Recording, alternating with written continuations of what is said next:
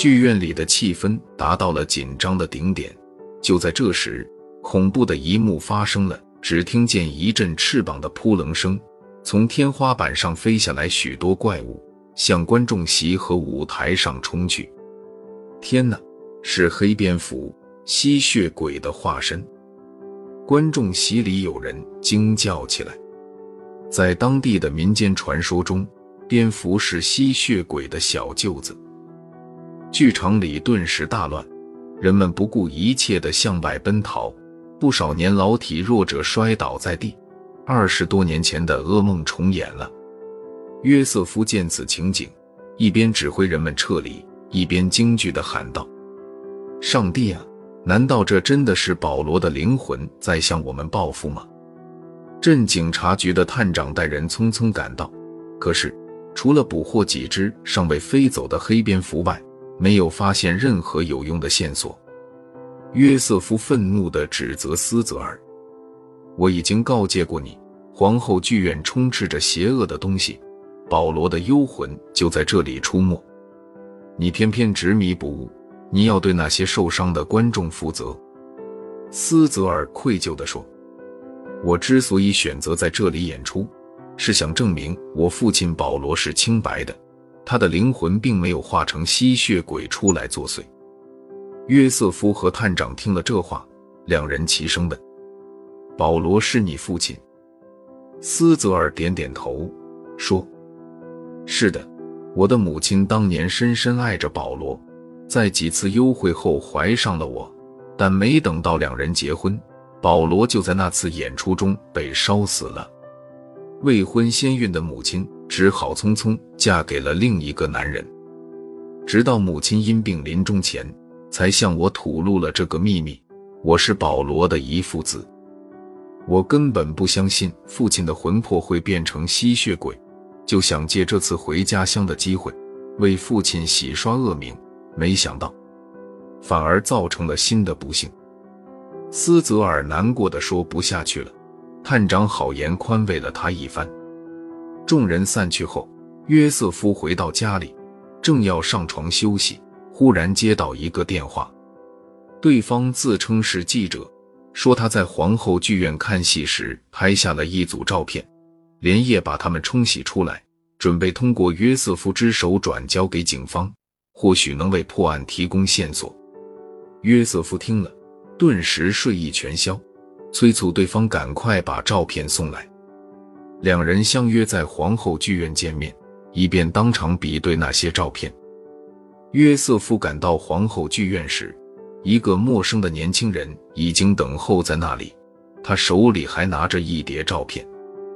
约瑟夫迫不及待地迎上去，接过那些照片，用手电一照，照片上拍摄的都是黑蝙蝠出现时的情景。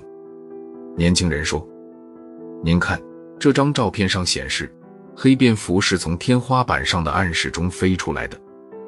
有些剧目需要从空中放下道具或演员，就会打开剧院天花板上的暗室。但今晚的剧目并没有这个需要。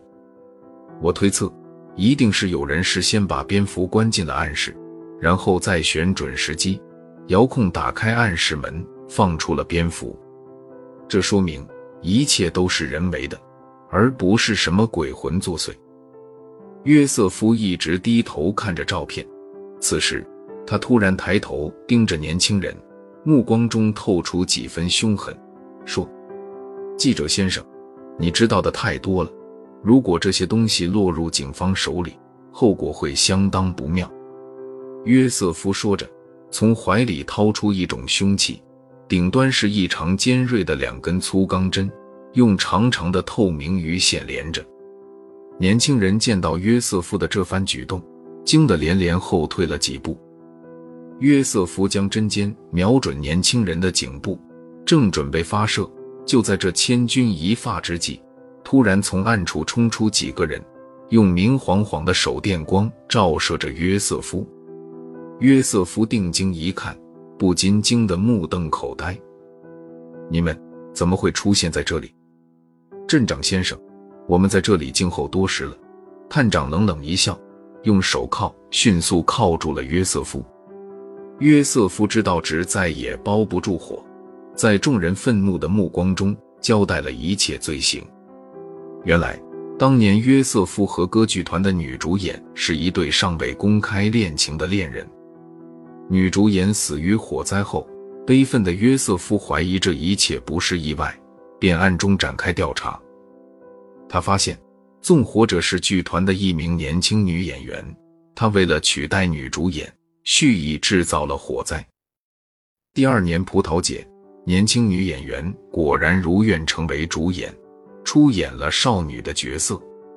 约瑟夫为了给恋人报仇，利用自己在杂技团苦练的飞刀绝技，把凶器做成类似于吸血鬼牙齿的利器，借舞台上的烟雾做掩护，杀死了年轻女演员。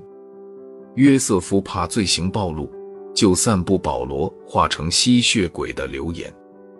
后来，他离开杂技团从政，当选镇长后。趁势关闭了剧院。这次，斯泽尔坚持在皇后剧院演出。约瑟夫担心，如果演出一切顺利，保罗鬼魂作祟的传说就会不攻自破。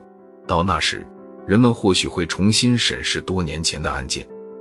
于是，他从森林里抓了许多黑蝙蝠，藏进剧院天花板上的暗室。约瑟夫没想到的是，演出那天。斯泽尔叮嘱一个记者朋友多拍一些现场照片，结果凑巧拍到了暗室门开启，黑蝙蝠从里面飞出的瞬间。朋友第一时间就把照片给斯泽尔看了。